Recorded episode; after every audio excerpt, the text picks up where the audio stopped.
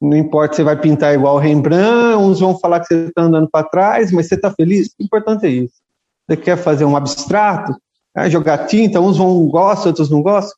Se você está feliz, eu acho que é o mais importante, entendeu? A gente vive para buscar felicidade, né? Então, é olhar para dentro de si, ela está dentro de nós, não lá fora.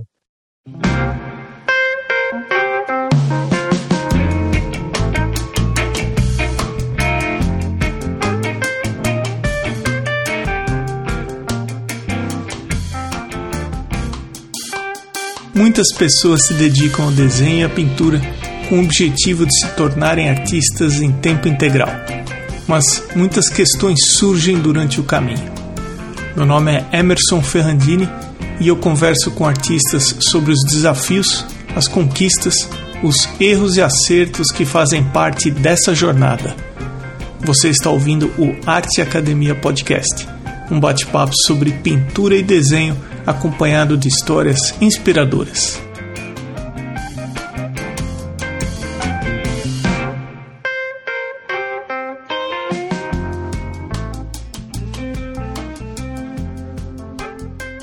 Ronaldo, seja bem-vindo ao Arte Academia Podcast. É, eu agradeço, é um enorme prazer estar podendo participar. Gostaria de saber um pouco da tua história. Como é que você começou a se envolver com arte? O que, você estudou? Aonde? Então, olha, é interessante. Minha trajetória assim, vem da, da infância já. E desde pequeno eu gostava de, do desenho, né? Para mim, era assim uma forma de ir para outro mundo, era uma viagem, então eu fazia o desenho, eu fantasiava em cima daquilo lá, era para mim era, era viver um sonho ali, né? Então, desde muito pequeno eu me dedicava ao desenho. E aí foi tendo estímulo da família, né? Os tios, os pais, tal, e isso foi, né, ascendendo, foi jogando lenha nessa fogueira e graças a Deus assim fui seguindo o caminho. Aí já na, na, quinta série, os professores chamaram meus pais lá porque eu não prestava atenção na aula, ficava desenhando só, né? E recomendou eu me colocar num curso de, de pintura, alguma coisa do gênero, para que eu pudesse extravasar lá no curso e prestar atenção na aula, né? Mas deu errado, porque aí eu comecei a fazer caricatura dos professores, ficou pior ainda, que aí eu aprendi mais e só piorou a situação na escola. Você passou a estudar desenho em uma escola à parte? E como que foi a partir daí? Aí, aos 10 anos, eu fui é, cursar com um artista local, né, uma, uma artista, na, na, verdade, né, que é a Rosângela, e ela me iniciou ali os primeiros passos na pintura. E aí, assim, nesse, nesse período aí de adolescência, que foi entrando na adolescência, você pinta, para, volta, e aí, por volta dos 17, 18, que eu comecei realmente, aí já também já com outros professores, me, é, me aprofundar mais nos estudos e ver isso com uma forma mais profissional. Você chegou a fazer faculdade, alguma coisa? Como foi? Na verdade, assim, eu estudei com vários artistas aqui da, do interior de São Paulo. Onde que você está? Eu estou em Araraquara, São Paulo. Então, eu estudei com artistas daqui, de Catanduva, né, o caso Morgili, e, e assim, eles me deram uma base muito boa né, na, na, nas artes. Isso me propiciou é, participar do Off Gallery. Não sei se você tem conhecimento, que era um, um projeto do Júlio Lozada, e que, assim, me abriu as portas com galerias. E com isso, eu fui para a Itália, eu fui estudar com um artista de lá. Então, eu cheguei, a primeira vez fiquei três meses, voltei, voltei aí fui mais outras duas, três vezes para lá, e só depois eu fui para a faculdade. Aí, uma faculdade da, de Jabuticabal, eu, dou, eu dava aula para um professor de lá, de arte, e esse professor queria que eu fosse ser professor lá, e aí me deu a bolsa, a faculdade me deu a bolsa tal. Aí fiz a faculdade e aí, por consequente, depois de um tempo, acabou se encerrando o curso de artes lá nessa mesma faculdade. Então, acabei não, não ministrando aula lá, né, como, como professor. Mas foi isso, a faculdade veio após minha formação artística, entendeu? Ela contribuiu muito, tá? Mas não na parte prática. Mas quanto à história da, da, da arte, é, uma coisa que, que, me tocou muito na época foi a, a semiótica. Então, a faculdade despertou em mim assim, o campo da semiótica, que para mim foi assim algo que me abriu muito a cabeça, entendeu? Tá? Enquanto que a, a história da arte me trouxe muitos conflitos. Porque, enfim, a, a, arte é contextual, né? Então, ela, e às vezes eu, eu me via pintando algo que já foi feito, às vezes, há 300 anos atrás. E isso me colocou numa situação de desconforto, assim. Eu falei assim, mas o que que eu estou contribuindo, não estou, o que, que eu devo fazer? Então, e eu passei por um processo maturacional, né, de digerir todas essas informações que levou anos, né? E hoje eu já vejo assim que eu tento mudar, melhorar minha pintura, tento é, fazer aquilo que eu quero, mas sem essa preocupação de que se eu faço a diferença no mundo das artes ou não, porque Acho que todos nós, acho que a maioria dos artistas começa com uma certa pretensão, uma, uma certa arrogância de que eu vou ser um ícone nisso, né? E eu acho que é uma cobrança que, na verdade, é, é destrutiva, né? No campo da criatividade, isso tira a liberdade, tira o prazer de, de, do trabalho, né? E para mim demorou. Eu consegui digerir isso tudo e hoje consegui trabalhar de uma forma mais, mais tranquila, entendeu? visando muito mais ser feliz naquilo que eu faço do, do que ser um, uma, uma referência assim primordial. Acho que quando você está feliz realizando aquilo que, né, seu trabalho, eu acho que as coisas vêm por consequência. Para quem estiver ouvindo e quiser acompanhar e dar uma olhada nas imagens que o Ronaldo faz, se você gosta de uma pintura mais clássica, acadêmica, realista. O perfil é ronaldo.b, B de bola, ponto júnior, ponto 9. Então é ronaldo.b, ponto júnior, ponto 9. Ronaldo, me diz uma coisa. Você começou gostando muito de desenhar, estudou pintura, foi para a faculdade, de uma maneira ou de outra você vivenciou o ambiente da faculdade.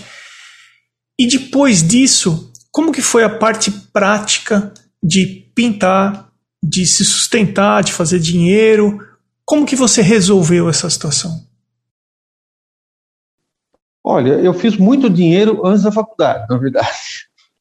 Ah, quando o Júlio Lozada me convidou para participar do Off Gallery, é, foi uma situação assim que mudou minha vida completamente, porque foi uma vitrine a nível nacional. E eu passei de um garoto ali de 19 anos do interior a estar tá ao lado de artistas como, é, como a Raquel Teraborelli né, e tantos outros ali já consagrados, né? Aldemir Martins, Gustavo Rosa. E as galerias começaram a me ver no mesmo patamar. Então foi assim uma explosão de vendas com, com preço significativo. Então eu vivi assim uma lua de mel com, com as artes naquele período. Por outro lado, me entristecia assim, por que só o Júlio viu isso em mim? Então, porque até então eu batia na porta das galerias.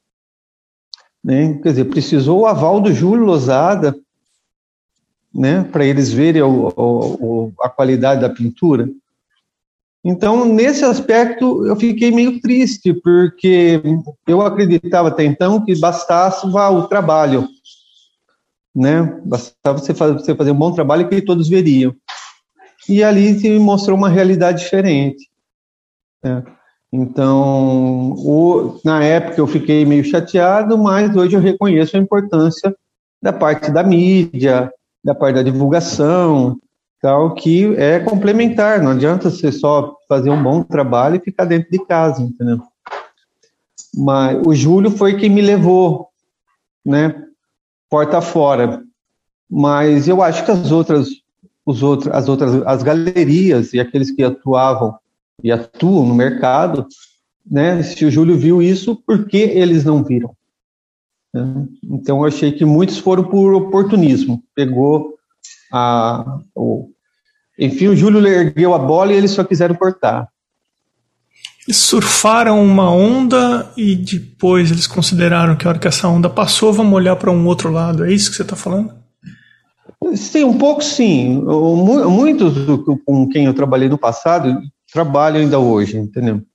Mas, e, e graças a Deus eu peguei alguns profissionais extremamente éticos e, e claros que me orientaram e muitos deles falaram assim: olha, a gente vai fazer um trabalho com você de mais ou menos um ano, dois anos.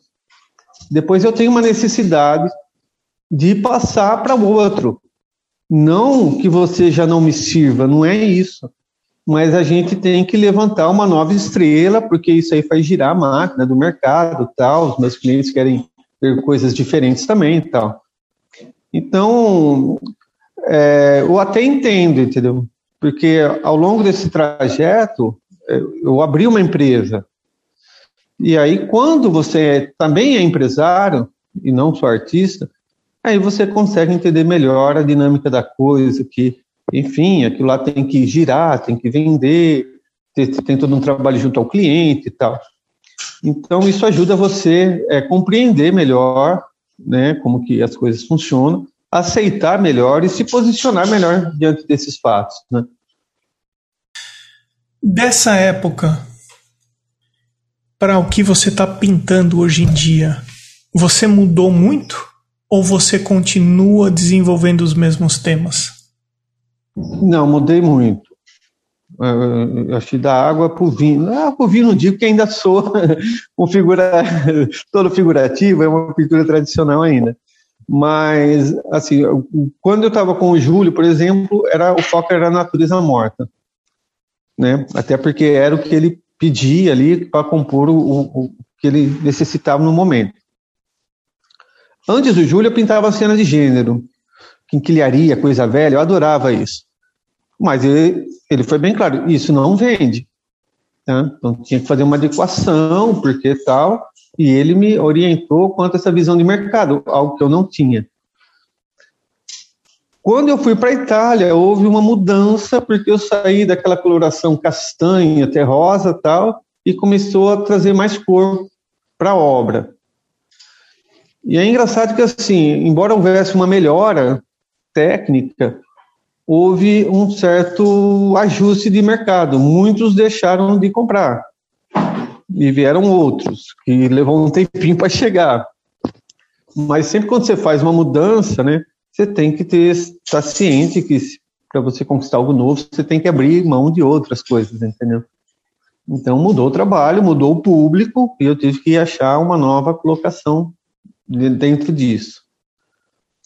Hoje eu trabalho muito com flores, não, que eu gosto, mas e sair daquela coisa de dentro do ateliê.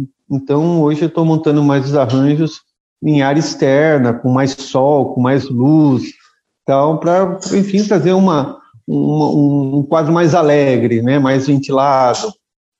Até acho que por causa da pandemia, todo mundo recluso, acho que é uma forma também de levar as pessoas mais para fora, né? E eu gostei muito, assim, dessa nova tendência, assim, estou curtindo bastante esse momento.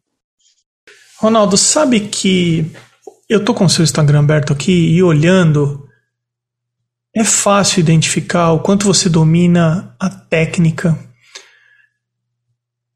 Você tem muita experiência, é inegável, é tá claro, tá cristalino o quanto você domina o que é preciso dominar para produzir e fazer uma pintura no nível das pinturas que você mostra aqui no Instagram.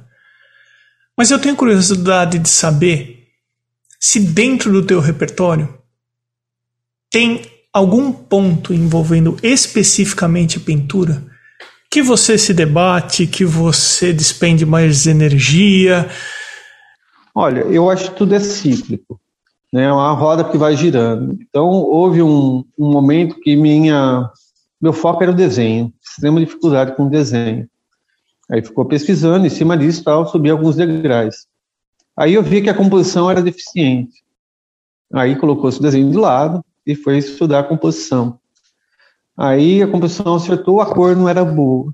Aí foi em cima da cor. E assim ela vai girando. Então, cada hora é, você acaba focando um, um determinado assunto. E mesmo quando, assim, digamos assim, ah, vou trabalhar rosas tal, tenho, acho que tem um certo domínio, mais ou menos, sobre o assunto.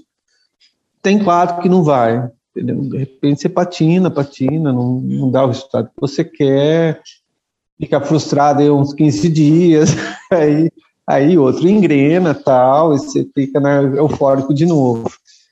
Então, eu acho que essas pedras no caminho vai encontrando sempre, né? Mas eu acho que é ela que faz crescer, entendeu? É enfrentar, não posso esquivar. Eu acho que quando eu tenho um problema, eu procuro e confrontar e, e já enfrentar logo de cara, ao invés de ficar adiando. Pode existir o pensamento que quando a pessoa confere o nível do seu trabalho, bate o olho numa pintura como a sua, fala assim: ah, todas as pinturas que o Ronaldo começa a fazer, ele vai do início ao fim sem maiores problemas. E todas as pinturas que ele, que ele faz saem redondas, encaixadinhas, tudo certinho. E aí você tá me falando, ó, tem pintura que simplesmente não sai. É. Tem, tem situações que realmente já teve quando eu desistir, falar, não, desisto. E de, de repente passa algum tempo, de repente você resolve ele em questões de horas, entendeu? Então eu acredito muito eu, teve um momento que assim eu fui pintor, teve um momento da minha carreira. A pessoa pedia, podia até falar, eu quero amassando para a esquerda, para a direita, isso para aquilo, para aquilo outro. Então eu era pintor. Não, hoje eu tento me fazer mais artista, entendeu? Então, mesmo que a pessoa fale assim, ah, eu quero que você me pinte um jardim, né, como ultimamente tem pedido, eu fiz um, gostaram e tal, e estou me debatendo com isso, pinto, sofro, é certo, um, dispenso outro, tal, vou, vou estudando. Mas eu procuro, assim, olhei alguma coisa, bateu, aí eu vou fazer, entendeu? Pode até não sair, mas eu tenho que sentir aquilo lá. E antes eu fazia porque, bom, é, é trabalho. Aí eu era pintor. Hoje eu estou tentando ser mais artista. Então eu prefiro não pegar encomenda, eu falo para a galeria ou para o cliente, eu falo assim, olha, se tiver algo que está aí dentro da sua expectativa, eu te mando, você fala sim ou não. Mas eu não vou sentar no cavalete com obrigação de fazer exatamente aquilo que me pediram. Então, para mim ficou meio pesado nesses 10 anos de como empresário em outro setor, né, entendeu? E a pandemia me, me trouxe de volta, de novo, acendeu a chama da pintura.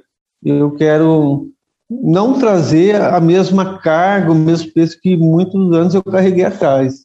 Lá atrás eu acabei carregando, entendeu? Desse compromisso meio pintor, entendeu? E procurar ser mais, é, viver mais leve, curtir esses momentos tal eu tive Covid, a gente nunca sabe o dia de amanhã, entendeu? Vamos aproveitar o dia de hoje, fazer o que gosta e, e tudo bem. Agora vamos esquecer tudo relativo à pintura e vamos conversar um pouquinho do que envolve o fato de ser artista e pintor. Fazer preço, comprar material artístico, divulgar nas redes sociais, negociar com galeria ou com cliente, seja encomenda ou não disso que está periférico ao pintar, aonde é que é mais difícil para você? Acho que para mim o comercial sempre foi mais difícil, porque eu sempre fui um apaixonado pela pintura. Para mim, a maior, o maior prazer que eu tenho, o melhor pagamento, é quando a obra fica legal para mim, entendeu? O processo de, de, de executar a obra é o maior prazer. É lógico que é bom vender. Nossa, é tudo, né? Complementa, né? A gente tem uma vida. Mas eu senti um peso muito grande quando alguém fala assim: ah, não, não é bem isso, tal, e tá sujeito. E me doía muito lá atrás. Ainda dói um pouquinho. Mas hoje eu já aprendi a lidar melhor com isso, entendeu? Então eu vejo muito a relação do ser bom ou ser ruim é, é, é juízo de valor. Né? Então eu tenho que entender, a pessoa tal, não bateu, teve quadros meus, meu e de outras pessoas que eu vi num momento e não gostei, num outro momento eu gostei. O quadro não mudou. Quem mudou foi, foi eu, né? Então, às vezes a pessoa não gostou, não porque o quadro ruim, às vezes o momento dela não é aquele. Então, assim, entender que são muitas as variantes, entendeu? E eu aprendi, estou tentando cada vez mais saber filtrar isso, entendeu? E para não ficar com peso, né, da frustração, tal, e conseguir tocando o trabalho em frente. Né? Porque todo mundo adora uma salva de palmas. Exatamente, mas por outro lado também entra a sensação da rejeição, né? Sim. Mas é, eu gosto de fazer um paralelo com a música, né? Tem música que conversa com a gente e tem música que a gente não consegue ouvir, não, não, não toca a gente de alguma forma, e da mesma forma são as imagens, né? Tem imagens Sim. que a gente se deixa levar e tem imagem que não conversa com a gente. É, é, o, é o momento, né? O, o cara não gosta de sertanejo, até a mulher larga dele. Olhando para trás, se você encontrasse com você mesmo lá menino no colégio que tivesse desenhando no caderno e com base no que você sabe e todas as experiências que você já passou, que tipo de sugestão, que tipo de conselho você daria para você mesmo lá no começo? Uma das coisas assim que eu acho que é importante, uma vez que você quer ser um profissional da, das artes e que eu não tinha muita orientação e talvez tivesse deveria ter aproveitado melhor algumas situações, né? Então acho que a pessoa, além de priorizar o estudo da, da pintura, mas não esquecer que ela é um produto de mercado também e que ela tem que estar num contexto. Se você quer viver da venda da obra, você tem que saber o que está acontecendo no mundo, né? O que, que como é que está funcionando, ou pelo menos achar o seu canal de venda adequado, seja no Brasil seja fora, entendeu? Mas enfim, saber não, não esquecer que isso também é um produto, né? que tem que ter liquidez, tem que ter facilidade de venda e tudo mais. Você tem muita dificuldade de colocar preço nas suas telas? Tenho. Tenho muito. Até porque, assim, a gente vivendo no. Eu moro no interior, né? Então você já está fora do, do, do, grande centro, São Paulo, Rio tal, onde as coisas né, é completamente diferentes. E, a gente, e acaba assim perdendo um pouco de parâmetro de valores. Então, no interior tudo é caro. Tudo é caro, tudo, tudo o pessoal acha caro. Aí você vai, a mesma coisa em São Paulo, custa 10 vezes mais, todo mundo consome. Exatamente, era isso que eu ia te falar. Os, os mil reais em Araraquara é diferente dos mil reais em São Paulo, que é diferente dos mil, mil reais em Manaus, enfim. Sim. Então, o que eu, quando eu sempre cito o Júlio Lozada, porque ele foi quem me introduziu e que me abriu as portas. Quando eu fui lá, eu na época eu tinha um, um preço X que eu já estava achando assim o máximo se vendesse por aquilo. Ele chegou lá e falou assim: não, eu não posso pôr um preço desse numa página, não paga a página. Ele fez mais que o dobro. Me caiu o queixo, eu falei, mas vai vender isso? Ele falou, não, fica tranquilo, vendia que nem água. Então era uma coisa que, para mim, ganhando aquilo lá, morando no interior, era muito significativo. E mas aqui a realidade é outra. Então eu tento mais ou menos acompanhar, ver o que é o mercado, mas priorizo ver hoje o que é bom para mim.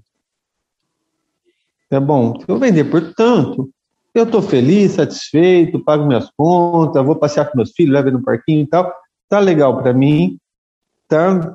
Ou dou mais oportunidade para quem quer comprar, o preço está acessível, não está? Aí já é, é meio difícil a gente dizer. mas eu procuro, antes de tudo, tá bom para mim. Se a demanda aumenta muito, ou se há alguma situação né, favorável que você possa fazer um reajuste, lógico que a gente vai né, aproveitar disso, até porque materiais e uso importado está sempre subindo, tal, a gente tem que fazer uma, um reajuste de preço volta e meia. Né? Que tinta que você pinta, Ronaldo? Ó, eu uso muito da profissional da Lucas, da Rembrandt, uso algumas coisas da Windsor, mas uso nacional também. Tem tinta nacional que é muito boa, entendeu? Tem tinta nacional que eu prefiro ela do que a importada, por exemplo, mesmo sendo profissional. E hoje em dia, como que está o teu processo? Você parte da tela em branco e você desenha o seu tema livremente, como se você fosse fazer uma ala prima, você transfere a imagem, como que é o teu processo de construir a tela? Ó, eu, eu sempre priorizei pintado natural. Monto arranjo, óleo e pinto. No entanto, assim, vai ficando cada vez mais difícil. O tempo é corrido. Antes eu era solteiro, não tinha filho, eu sentava no cavaleiro e passava o dia lá. Hoje, como você tem que dar parada, sai, vai levar o filho na escola, volta, tal, não dá para você manter um arranjo ali que não dura. Então, passei a utilizar fotos também. Mas o que acontece? Eu trabalhei durante 20 anos no natural. Então, fica mais fácil para mim o discernimento da foto. Se fosse começar só pela foto, eu acho que é meio ruim para quem vai começar. A gente tem que passar pelo natural primeiro e estar tá bem estruturado na pintura do natural mas eu risco a mão sempre. Eu, quando o quadro é menor, eu faço ala prima, mas quando o quadro é dimensões maiores, aí eu faço duas, três camadas, né? Mas os meus alunos eu já trato de forma muito individual cada um. Né? Então tem aqueles que têm uma, um anseio de se profissionalizar, eu monto os modelos do natural, ponho iluminação, tudo e a gente pega os fundamentos. E tem aquele pessoal que quer algo mais recreativo, tal. E eu também respeito isso deles, né? E vou trabalhando de acordo com o anseio deles, entendeu? É, eu tive um momento que eu era muito jogo duro, assim, com o aluno. Foi bom para mim também. Mas eu só fazia do natural. Eu só fazia de uma forma extremamente academia de arte mesmo. Sabe? Tem que ter o desenho, tem que ter estrutura natural. Mas depois de um tempo eu fui fazer aula de violão. Mas eu só queria coçar a barriga do violão lá, impressionar as meninas, entendeu? E o cara queria. Coçar que a barriga do violão foi a melhor expressão que eu ouvi até. é, mas era bem isso, entendeu? Eu queria só impressionar as meninas e tal. Não quero ser músico, entendeu? E o cara queria que eu fosse o Jimi Hendrix. Né? E aí um dia eu pensando, falei, mas cara chato, meu, ele parece com alguém que eu conheço, parece, nossa, parece comigo dando aula. Aí eu me vi nele. Aí eu, e eu parei de fazer aula com ele. Eu falei, puxa, quantos alunos eu perdi por conta disso, entendeu? De não saber respeitar a individualidade dele. Eu falei assim, ó, eu não posso ser assim, entendeu? Porque as pessoas às vezes ficam magoadas. Eu saí de lá de boa, mas tem pessoas que têm toda uma uma questão que vai. Não é questão de ser profissional da pintura, entendeu? Mas a parte psicológica, de se sentir bem, de, se, de conviver no ateliê. Então eu aprendi a respeitar um, muito mais isso, entendeu? E essas experiências que eles me trouxeram, porque enquanto eu impunha a, a minha condição de vocês vão desenhar e pintar isso, e abri mão e deixei eles trazer as ideias deles, para dentro, isso eu acho que eu aprendi muito mais eu com eles do que eles comigo.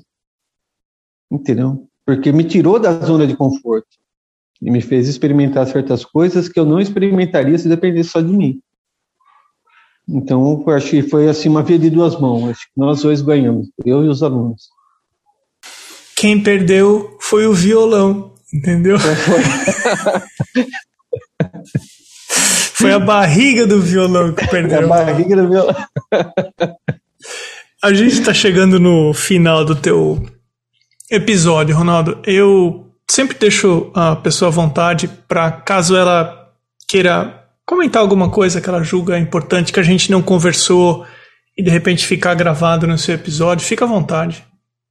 O que eu vou falar, eu, eu gostaria de deixar uma mensagem assim para aqueles que gostam da pintura, entendeu?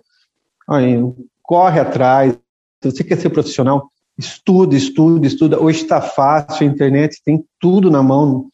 Na minha época, a gente fazia consórcio de um livro. Entendeu? Gente não via nada, hoje está tudo na mão. E para aquele que não quer ser profissional, quer só coçar a barriga da tela, entendeu?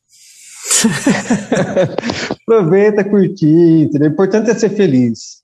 O importante é ser feliz. Entendeu? Não importa se você vai pintar igual Rembrandt, uns vão falar que você está andando para trás, mas você está feliz. O importante é isso. Você quer fazer um abstrato, ah, jogar tinta, uns vão gostam, outros não gostam. Se você está feliz, eu acho que é o mais importante. Entendeu? A gente vive para buscar felicidade, né?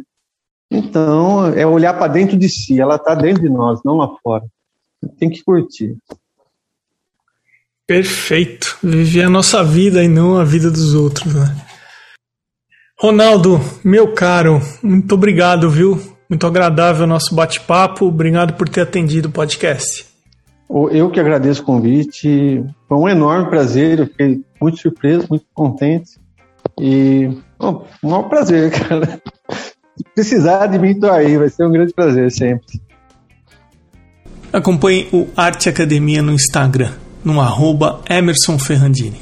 Conheça o curso Fundamentos do Desenho Artístico no arteacademia.com.br. Esse podcast vem sendo produzido semanalmente desde julho de 2019 e são os apoiadores que viabilizam a continuidade desse projeto. Torne-se um apoiador do podcast e entre para a comunidade do Arte Academia. Assim você passa a ter acesso às lives semanais, palestras com artistas convidados, demonstrações e todas as atividades que só acontecem dentro do Arte Academia. Os apoios são a partir de R$ reais mensais e o endereço é arteacademia.com.br. A seguir, o Instagram dos atuais apoiadores.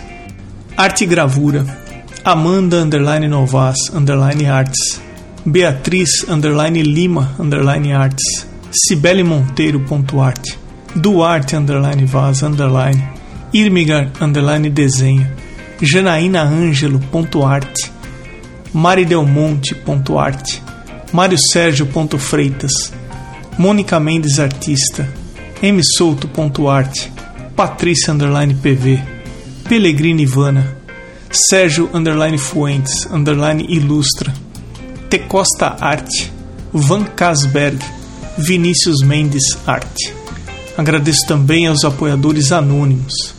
Tem episódio novo do Arte Academia Podcast sempre às terças-feiras, às 21 horas e 21 minutos.